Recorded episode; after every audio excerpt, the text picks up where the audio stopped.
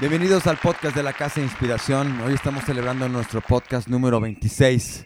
26. Nuestro tema este mes ha sido la creatividad, la creatividad que a veces puede espantar a algunos o que le da mucha emoción a otros.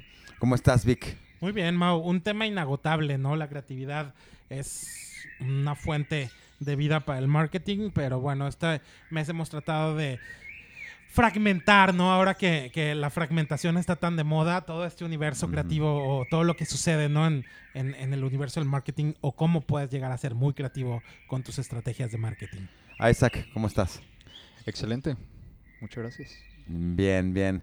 Bueno, yo quisiera abrir boca hoy con el tema de el logotipo de BBVA. Este logotipo que ha sido tema de los publicistas y de muchos clientes que en México solía ser Bancomer BBVA y que pues nace de la compra de esta marca eh, española a Bancomer.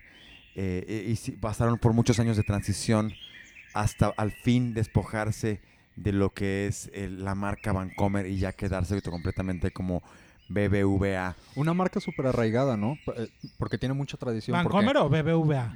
Bueno, pues A- ambas. o ambas. sea, Yo las En identifico. su terruño, claro. Claro, yo personalmente identifico a BBVA y Bancomer como exactamente lo mismo, ¿no? Claro. ¿Sí? Y Bancomer desapareció como oficialmente porque BBVA unificó su logotipo y su imagen en todo el mundo desde abril sí. de este año 2019 Sí. y yo hoy todavía pienso en ir a Bancomer, ¿no? No pienso en ir a BBVA. Ya, ju- justo ese era mi sentir y por eso lo preguntaba, ¿no? Mm. Para mí siempre va a ser Vancomer. Sí. Me, me cuesta como... Y lo mismo, está, el proceso este lo está viviendo Banamex, ahora que ya va a ser conocido como Citi. City, que también... Que yo siento que City Banamex en mi cabeza, por ejemplo, es un producto de Banamex, ¿sabes? Yo creo que City Banamex en mi cabeza es como una tarjeta o, o un beneficio. Pero así se hacen las grandes transiciones de los corporativos. A nosotros en la Casa de Inspiración nos tocó tra- trabajar con una marca chilena que se dedicaba a, a- a- a toda la explotación de los recursos naturales de Chile.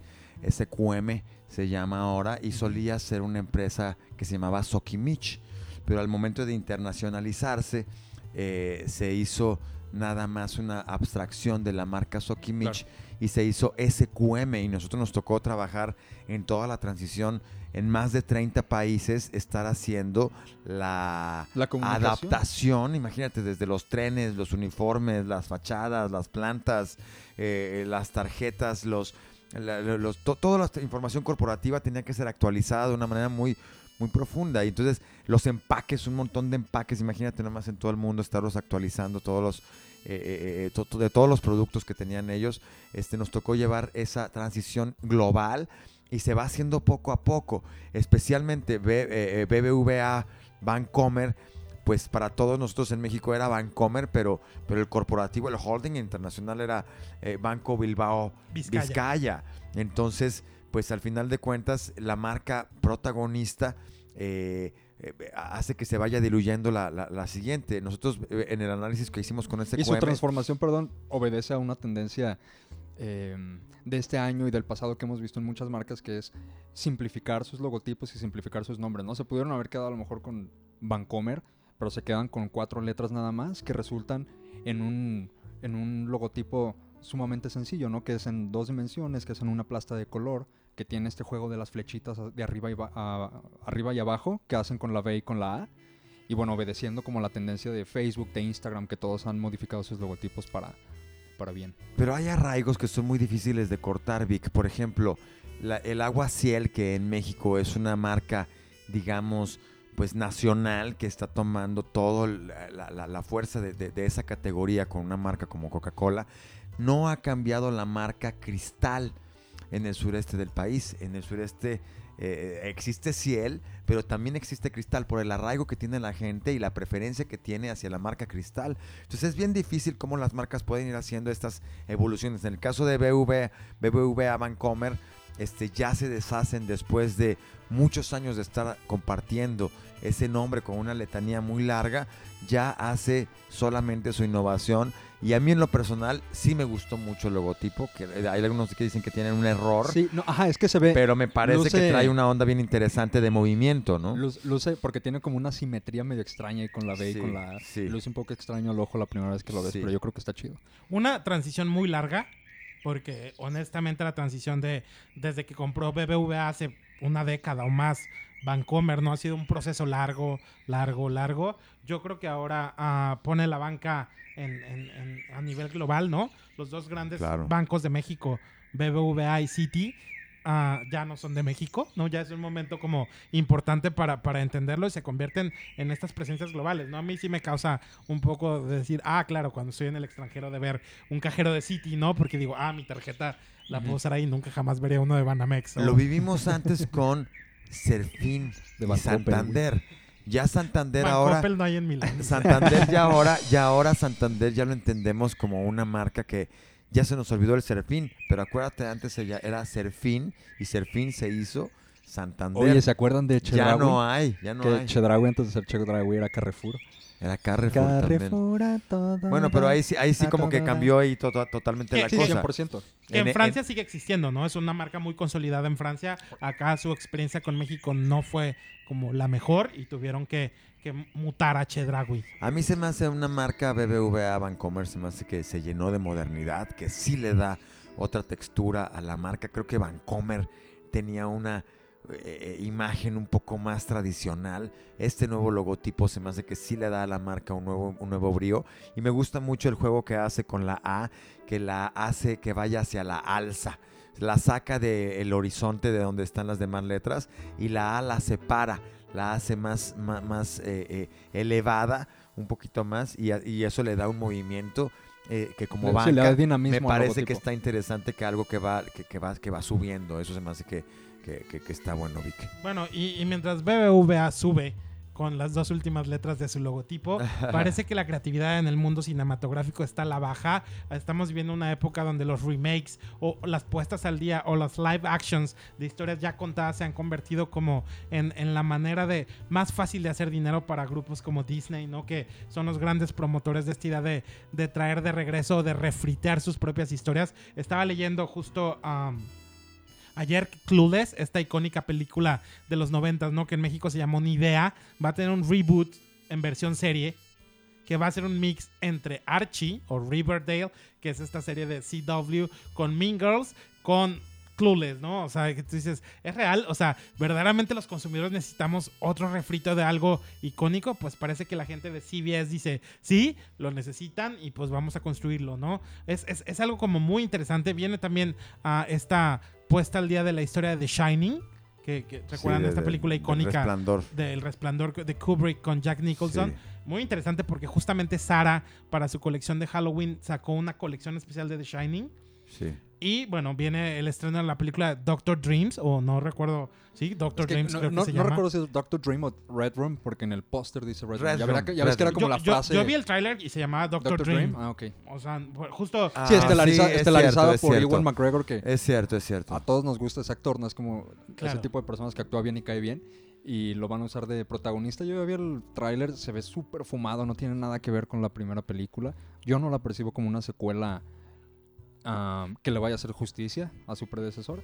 Bueno, Pero bueno, pero lo- es que es una película ya súper icónica de terror, o sea, el Claro. resplandor Y es, de terror psicológico, está ¿no? Porque- perrísima, o Porque, sea, ¿verdad? Pero me parece interesante cómo le están dando la vuelta a esas ideas.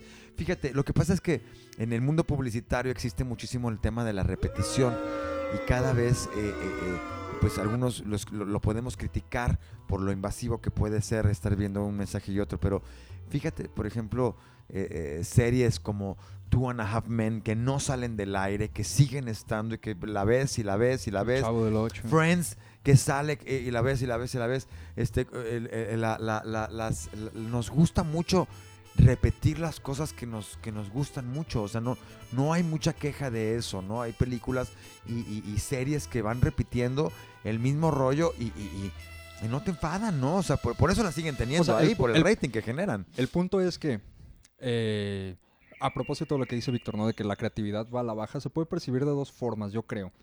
La primera es esa tal cual. Tal vez hay una crisis de creatividad porque estás tan encasillado en solo vender lo que ya sabes que vende que no creas nada nuevo, ¿no? Eh, la otra manera de verlo es que es simplemente una estrategia de mercadeo en la que, pues si ya sabes que estás en momento... Claro, de que una lo- tendencia de consumo, ¿no? De- del mercado. yo tengo 24 años hoy, ¿no? Y si hacen una película que yo vi y amé hace 10 años y hoy la vuelven a hacer, de seguro yo voy y la consumo y la veo tres veces y les doy mi dinero, ¿no? Porque hoy tengo el poder adquisitivo de hacer lo que no Claro. tenía de niño. Entonces es una estrategia de mercado eh, obvia, cíclica, ocurre en todos los aspectos. Eh, en la creatividad duele, ¿no? Porque nos gusta ver siempre cosas nuevas. Eh, César Agost Carreño, estaba leyendo ayer, es el, el ex CEO de Ogilvy, una de las grandes agencias de publicidad internacionales, ¿no? Este, él dice que en 50 años él está seguro que no va a existir las agencias de publicidad. Y él lo, lo menciona así porque dice Oye, que va a Cruz estar... Cruz, ¿eh? toco, toco madera, güey. toco el banquito. ¿Qué dice? ¿Qué dice? Eh, César lo que dice es que se va a afinar y automatizar de tal manera la publicidad, el mercadeo, va a ser tan personalizado. Por ejemplo, hoy hablas de algo, tu celular te escucha y sabemos que no es una teoría de conspiración, ¿no? Eh, sucede, tu celular te escucha y en Amazon o en Facebook te aparecen las cosas de las que estabas hablando.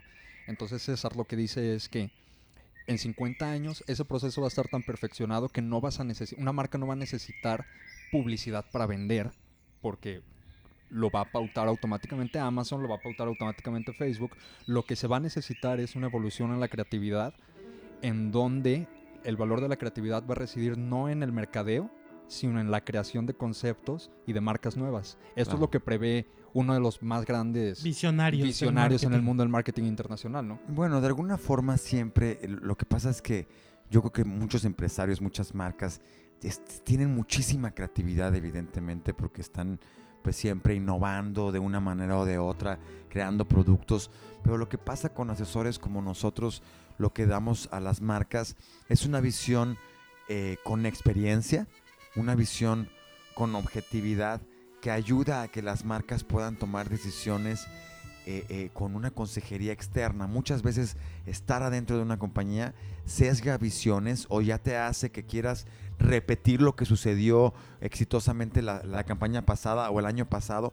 Y ese es cómo es que los corporativos vayan despreciando su propio éxito y que lo puedan innovar. Es una tarea muy, muy complicada y por eso es que existimos compañías como la Casa de Inspiración que damos la consejería para que las marcas puedan tomar eh, algunas eh, eh, eh, caminos creativos que complementen. Evidentemente la evolución de los negocios pues está sucediendo en todas partes. Muchas cosas que antes sucedían ya no suceden ahora, ¿no? Como lo decíamos, el término de las disqueras, cómo es que solían ser, o las agencias de viajes que solían ser grandes empresas en algún momento y, cambió muchísimo. Pero yo creo que el insight creativo que le podemos dar a unas marcas, la consejería que le podemos dar a unos empresarios para que las cosas se creen de una forma eh, eh, eh, eh, que pueda ser sorprendente para ellos mismos, es el valor que tenemos nosotros como, como asesores. No necesariamente el modelo que hoy día se vive, porque también en términos publicitados la publicidad ha evolucionado muchísimo, ¿no? Pero sí siguen habiendo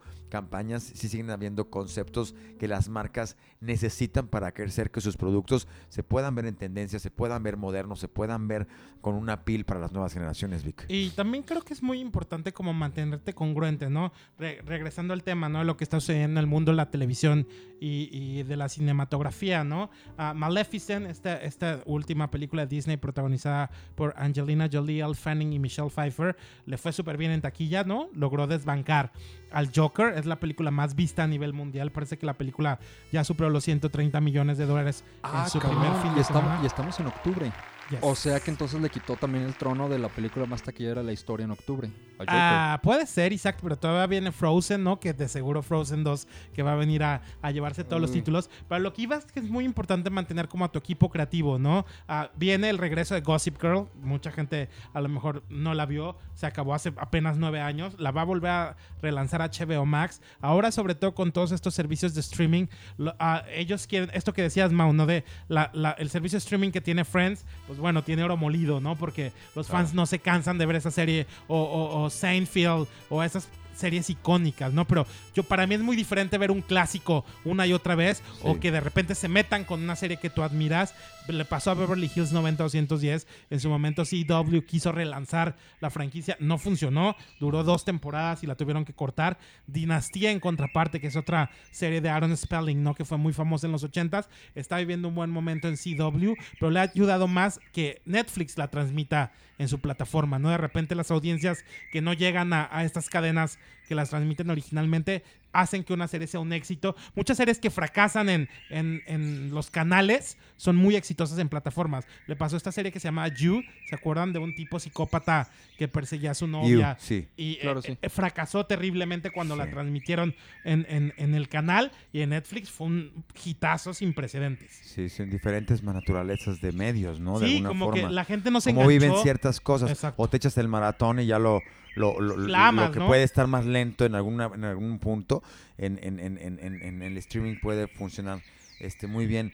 Yo les quiero hablar acerca de la creatividad de, de temporada, cómo es que se utilizan, eh, se esperan los momentos para poder hacer los, eh, los, los mensajes de las campañas que van alineados a la temporada. Ahora estábamos hablando del tema de Joker, cómo es que pues casualmente pues en octubre, ¿no? En el mes de, de, de- de en, el mes, Halloween. en el mes perfecto para En el, el mes- mercadeo de... Eh, Que, que eso nada es más lo que te digo, ahora que solo como- Maléfica. que solo como un paréntesis, Mau, de lo que está diciendo la temporada. Sí, Eh, ¿Recuerdan cuando salió eh, V de Venganza? sí, Que la máscara del protagonista este del antihéroe sí, se hizo como la, el emblema de las protestas a nivel mundial. sí, Ah, ahora es la máscara de, de- de payasos que salen en Joker. sí. Las están adoptando en protestas en distintos países como símbolo de, de malestar. Bueno, ¿no? ahí está, ahí está. Entonces, ¿cómo es que las marcas aprovechan esa tendencia que va teniendo el mercado naturalmente y esperan el momento de lanzarlo? Por eso se lanzó Joker en octubre, por eso está Maléfica en octubre. Y otra, otra cosa que están haciendo, que ahorita Víctor tú me vas a poder comentar con un poquito más de profundidad, lo que está haciendo Prada en esta eh, eh, eh, inspiración de tipo Frankenstein cómo está haciendo sus, sus nuevos modelos, sus tenis que se, están usando muy monstruosos. Este, obviamente les está dando cuadros muy, como unos dientes ahí muy, muy, muy desaliñados a una eh, colección de, de- de prendas que están inspiradas en el Frankie y que traen de, eh, que se lanzan en este momento y que están haciendo pues mucho, mucho movimiento en, en- en- en- todo lo que es la marca Prada. Uno de los grandes monstruos ¿no? de Universal. Universal, esta compañía cinematográfica, son los que explotaron y tuvieron los derechos en su momento de Frankenstein, El Hombre Lobo y todo eso. Prada haciendo estas colecciones cápsulas, ¿no? Que cada vez están más de modas. Son productos que son efímeros, ¿no? Que salen en un periodo de tiempo específico y si no lo compras, pues ya no lo pudiste comprar, ¿no? Lanza esta, esta colección que se nutre del mito de Mary Shelley, ¿no? Sobre este monstruo ah, Frankenstein que bueno, verdaderamente es Victor Frankenstein, el monstruo solo se llama monstruo, pero bueno, es, es- es como eso. Está bien interesante, Mau. A mí sobre todo me encanta cómo las marcas están aprovechando estas tendencias de consumo. Los Locos Adams es otra película que lanza, en Estados Unidos ya la lanzaron el fin de semana pasado, a México apenas viene, y un clásico de, de- de la infancia de muchos o, o en el imaginario colectivo de muchos regresa en versión ah, live... ah, ¿Animación? animación, exactamente con voces de Charlize Theron y, esta niña Chloe Moretz. Y le ha ido muy bien en Estados Unidos. Una película muy discreta en cuanto a presupuesto, pero han sabido ah, capitalizar muchísimo la nostalgia alrededor del tema. Si tú entras a TikTok, hay un desafío, ¿no? Para que cantes la canción de la familia Adams. Y todo el proceso de marketing, IHOP hizo un menú especial inspirado en la familia Adams. Y hubo como mucho marketing que supo blindar la película y que le cayó muy bien al consumidor esta idea de ver la película animada, ¿no? De, de- de esta familia que en su momento tuvo su versión live action con Raúl Julia y con Angélica Houston. Yo les quisiera decir, hablando de creatividad, les quisiera compartir algunas técnicas para hacer que la creatividad fluya. Muchas veces eh, sucede que cuando estás eh, desarrollando un proyecto no eh, se te ocurren ideas más que la misma que ya tuviste el mes pasado o ya lo mismo que, que- que- que- pensaste la última vez o no puedes salir de el color rojo de la marca porque ya te vas al rojo y quieres pensar algo y ahí te vas al rojo. Hay algunos eh, eh, eh, consejos que yo les quiero decir. Hay algunas técnicas, hay seis técnicas que yo les quiero contar, a ver si alcanzamos a contarlas hoy todas. Pero si no, les quisiera decir esta, esta la primera que es una palabra aleatoria. cuando ustedes si, hacen una lista de palabras o simplemente casi abren el diccionario y agarras una palabra aleatoriamente, evidentemente te da eh, una, un insight que, que- que no estabas pensando. Entonces ligas tu marca a una palabra como delfín o puerta o zapato o piano. Entonces cuando, cuando tú conectas como si fuera el brief eh, que tú te Te conectas a obligas, un- ¿no? te obligas a conectar. te obligas a conectarla. Entonces, o sea, tu, tu marca de, de- de muebles no tiene nada que ver con Delfín, pero si no se te ocurre nada, agarras tú el, el brief Delfín y, y ligas los muebles con el Delfín, este, aunque no tenga nada que ver con el brief, te abre la mente a agarrar otro camino que no estaba para nada en tu marco referencial y de una forma se convierte en un punto de inspiración. Ya al llegar a otro punto que a lo mejor te vas a algo más marino, te vas a algo ya que tiene que ver con unos barcos, con un capitán, vete a saber a dónde te, a dónde te vayas, eso te abre el camino para llevar a nuevos, a nuevos horizontes y esa palabra la teoría puede ser una manera para poder abrir el espectro de una idea que pueda estar de repente un A, poco a mí cerrada. esa técnica como el álgebra nunca me ha funcionado. No puedo, o sea, no, nunca encuentro nada que me funcione utilizando eso de la palabra. Como saber el binomio, el binomio Claro. cuadrado Eh, perfecto. Sí, no, no. Para, para mí, es como todo en la vida, ¿no? La individualidad y la personalidad también influye mucho. Esta técnica es muy utilizada en el mundo del marketing. Claro. ¿no? A mí personalmente nunca me ha funcionado. Sí, sabes que lo, lo que pasa es que funciona, tú tienes un alto, este, eh, muchas referencias en tu mente, tú eres una persona que naturalmente estás en la, en, en- en- en la creación y, y- y esto yo lo quiero dar como una recomendación para aquellos que de repente no pueden, junior, ¿no? no pueden pensar más allá de, más allá no pueden pensar más allá de lo que de lo que siempre están pensando. Por eso este les quiero dar esas técnicas que son de alguna manera maneras de poder utilizar eh, eh, eh, ese, ese, ese, ese destapar la creatividad. Hay otra técnica que son las analogías que esto es eh, cómo eh, puedes tú utilizar casos paralelos, analizar un caso paralelo que tenga que ver a lo mejor con otra industria, pero que tenga más o menos eh, eh, ciertos enfoques, como hace rato estamos platicando cómo Coppel, por ejemplo, se ha modernizado. Es una marca que de alguna forma ha, tomado un camino desde hace varios años hacia tener un lenguaje mucho más moderno. O el caso de Electrolit que hemos platicado cómo este, pues es- le ha quitado lo medicinal a la marca, le ha quitado lo, lo, lo, lo, señorial o lo aburrido y ha hecho que una marca de mucha tradición se convierta en marca de tendencia poco a poco. Estas son inspira- inspiraciones de analogías que en algún momento tú puedes tomar para aprender, aunque nada tenga que ver con tu, con tu industria, también puedes utilizarlo como técnica creativa, Vic. Yo sí creo que en el caso de Coppel hay un muy buen apego al benchmark. Yo sí creo que su agencia está todo el tiempo monitoreando qué sucede a nivel global. Yo he visto ahí, ahí como ciertas guiños, ¿no? A, a- historias que he visto en, en- en otros proyectos de, de marcas de moda. Creo que aquí hay un muy buen binomio de una agencia que mantiene bien informado a su cliente de qué se está haciendo en el panorama global y un cliente que sabe decir sí a los proyectos que sabe que le van a aportar valor de ¿Sabes marca. que, ¿Sabes que tienen Coppel? Desde mi perspectiva, tiene muy buen marketing interno. O sea, los líderes de la marca adentro, porque trabajan con varias agencias, ellos tienen un, un- un- un- desarrollado ahí con varios, varios proveedores sus proyectos y tienen muy claro desde adentro hacia dónde van a ir y han mar- marcado su, su ritmo de una manera muy estratégica, independientemente de, de, de un director o de otro, o de un consejero o de otro, la marca ha sido consistente en su visión de que de proyección a largo plazo y creo que eso también ha sido algo pues bien interesante Y para pues la marca. tener a Chayanne también en tu equipo pues siempre ayuda, ¿no? O sea, ¿cómo no? Claro, claro. El método de inversión eh, también es algo que yo les quiero decir, cómo se puede pensar eh, diferente eh, cuando una estás, estás haciendo eh, una, una- una creatividad, cómo es que puedes hacer que invertir las ideas para ver cómo- qué pasaría si el mundo fuera al revés. Esto quiere decir que si tú estás haciendo una campaña de cigarrillos, pues cómo es que los cigarrillos se fuman a los humanos o cómo las vacas se comen panes, ¿no? O sea, cómo, cómo le das la vuelta, cómo le das la vuelta a lo que tú estabas pensando de una manera lineal, cómo lo haces inverso y entonces ahí también la creatividad fluye alrededor de un mismo concepto, pero invierte los papeles. Entonces, no quiere decir que esa vaya a ser la idea final, pero eso te genera oportunidades para generar eh, eh, nuevas ideas, nuevos pensamientos que al final tú haces que caigan en brief, que caiga en la idea que se te está pidiendo o que caiga en la temporada que está cayendo para que fluya la creatividad y entonces tu mente tome nuevos caminos, Isaac. Bueno, sí, yo, yo estaba a punto de interrumpirte, Mau. Sí. No lo hice porque te veo muy inspirado. Y Sí. justamente tu último punto es exactamente algo que yo iba a decir, ¿no? Al- algo que a mí me funciona y aparte me divierte mucho, yo creo que eh, lo deberían de intentar alguna vez, es exactamente en Drogarse. la línea... Meter- meterse un perico, güey. No, a para las, nada, para a las nada. 3 de la mañana, güey, decir, me quedan dos horas para ir a la chamba. A Isaac es el chico más sano aquí nomás. Yo soy el más sano de la galaxia, claro Sí, que sí. sí.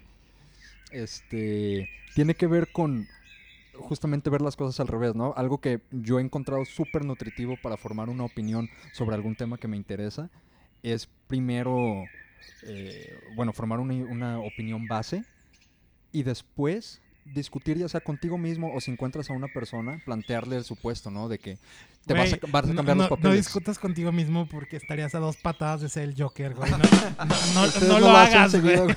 güey. Ustedes no se escuchan, Encuentra a alguien, güey. no escuchan Dios está ahí para ti, güey. Y bueno, tiene que ver con eso, ¿no? En- cuando te pones en la postura opuesta de la que tú defiendes, te obligas genuinamente a defender algo que, que jamás habías pensado, ¿no? Y encontrar puntos de vista que jamás habías, habías pensado. Ayuda mucho al sentido de la empatía, pero cuando lo aplicas en un tema creativo, obviamente que potencia pues tus, tus horizontes, ¿no? Fíjate que otra técnica creativa que les quiero contar es eh, la división o, cómo se fragmenta un proyecto, una idea, una propuesta. Eh, a veces como que tener la solución a todo el big picture se convierte en un tema un poquito difícil de, de- aterrizar porque no hay manera de poderlo sintetizar todo. Entonces, si tú, de alguna forma tú eh, eh, fragmentas el proyecto en una idea más simple o comienzas por la puerta o agarras solamente el ojo o, vas a, la textura de- del producto antes de quererlo vender todo, es algo muy importante. Si, si tú te vas al, al- al color del- del- de la etiqueta primordial o si te vas a la característica del sabor eh, eh, más predominante y de ahí to- tomas un, un fragmento, puede ser también una oportunidad para generar un proyecto que creativamente pueda ser chispeante, pueda ser diferente y pueda darte también una idea sin tener que pensar en el gran, en el gran panorama que muchas veces pues bloquea la mente de alguna forma, Vic. Y a veces también hay que saber dejar ir, ¿no? Como en las relaciones. Claro. Llega un momento donde tú estás muy casado con, con una idea que te cierras, ¿no? A otras posibilidades, ¿no? A lo mejor lo tuyo es el poliamor o... o- Hay más peces en el eh, mar. Exactamente. Eres un pansexual. Exactamente, a lo mejor eres pansexual, ¿no? Y tú te has querido definir toda la vida como heterosexual. Pero mi punto es, a veces como creativo te aferras. A mí me pasó muchísimo en un proyecto que tuvimos hace tiempo para un cliente, ¿no? Yo tenía una idea súper inteligente de cómo se debería llamar y el cliente no la quiso, ¿no? Y sí me costó mucho trabajo porque para mí conjugaba todo, ¿no? Era un nombre Claro. corto, inteligente, con doble sentido y no lo quisieron y no lo quisieron y no lo quisieron.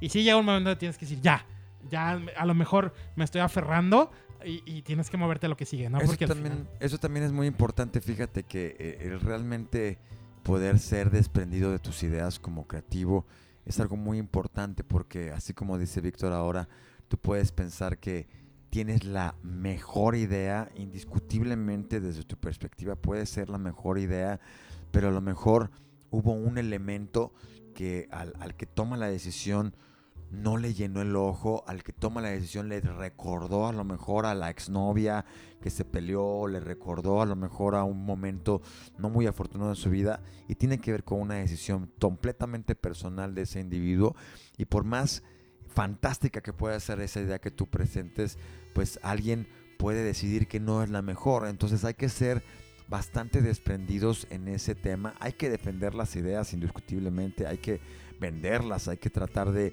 de, de- de- de- dar esa solución que en algún momento llegamos a ella con toda la pasión hacia el cliente, pero también pues hay que, hay que decir adiós a las ideas. Cuando no, cuando no trascienden con el que toma la decisión como publicista creativo, hay que estar muy atento a eso y pues simplemente creer y pensar y estar claro de que si no fue esa, esa idea la que eligió el cliente, bueno, pues va a elegir otra que en algún momento le va a poder hacer más sentido en su al que toma la decisión. Por más brillante que pueda ser una idea, eh, somos siempre un trabajo en equipo comenzando por el cliente, porque es el que decide al final de cuentas, ¿no, Vic? Y, sobre todo, Mau, hacer tu tarea, ¿no? A mí, a mí sí me causa luego de repente conflicto este- estas p- personas que, que son incapaces, ¿no? De entender am, el macro panorama del marketing, ¿no? ¿no? Donde el pasado afecta, el presente tiene que ser una continuación que te va a proyectar hacia el futuro de, de- de la marca y sobre todo brief claros. Yo creo que luego de repente el brief nos falla mucho, ¿no? Es, es que tú dices, ok, ¿qué hago, no? O, o querías glamour y, y era utilitario y esas cosas que luego, sí, pero yo sí creo, investiga lo más que puedas. No es como si armaras un caso policíaco. Tienes que ver todos los posibles escenarios para que puedas elegir cuál es el más acertado. Y bueno, como ahora acertado es que se nos ha acabado el tiempo. Ya tenemos media hora, cabrón. Fíjense, ya para terminar les voy a dar esta última eh, recomendación, que es eh, hacer un brainstorm con diferentes eh, eh, colores.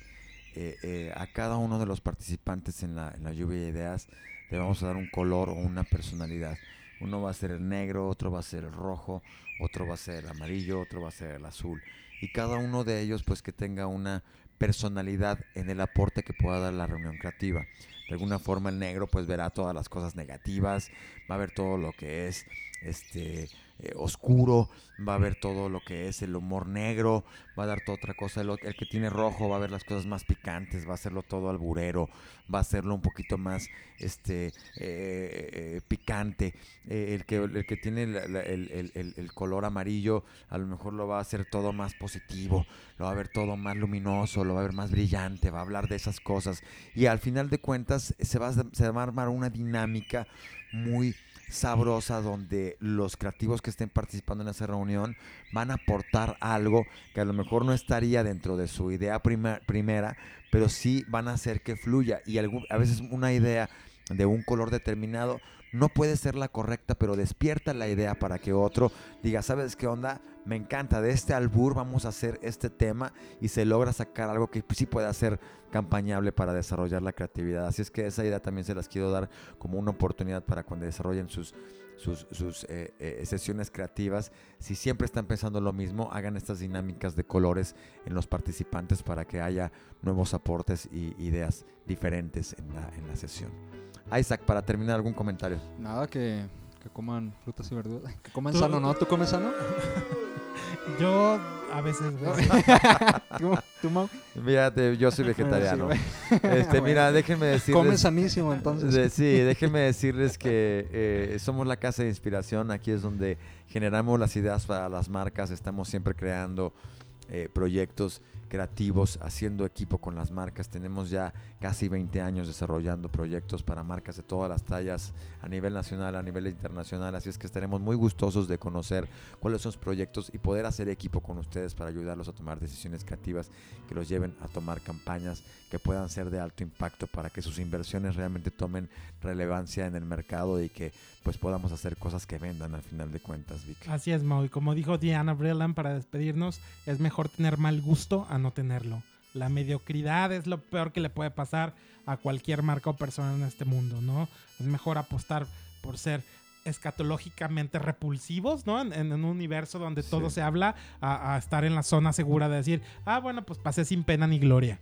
Sí, muchas marcas toman esa, ese camino, así es que la creatividad siempre es una oportunidad para que las, para que las marcas se destaquen y que tomen un camino cada vez más importante en el mercado.